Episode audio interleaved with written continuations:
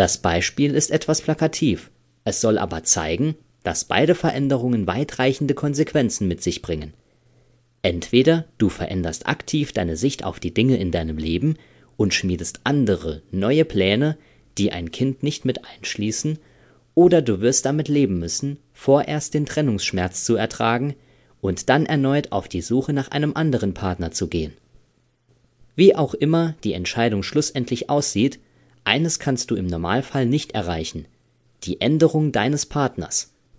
Das solltest du auch nicht versuchen, denn es wird langfristig gesehen nicht funktionieren und weder dich noch deinen Partner glücklich machen.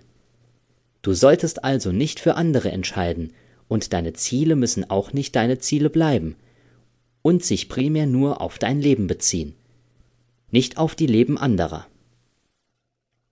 Andere Menschen haben ihre eigenen Ziele und Träume und können bzw. sollten dich auch nicht aktiv beeinflussen.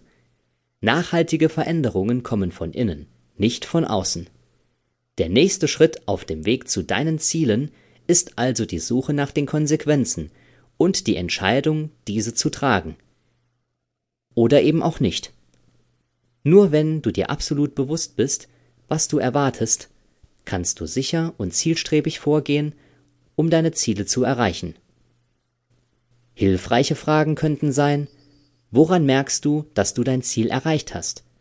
Was wirst du für dein Ziel aufgeben? Was bist du bereit aufzugeben?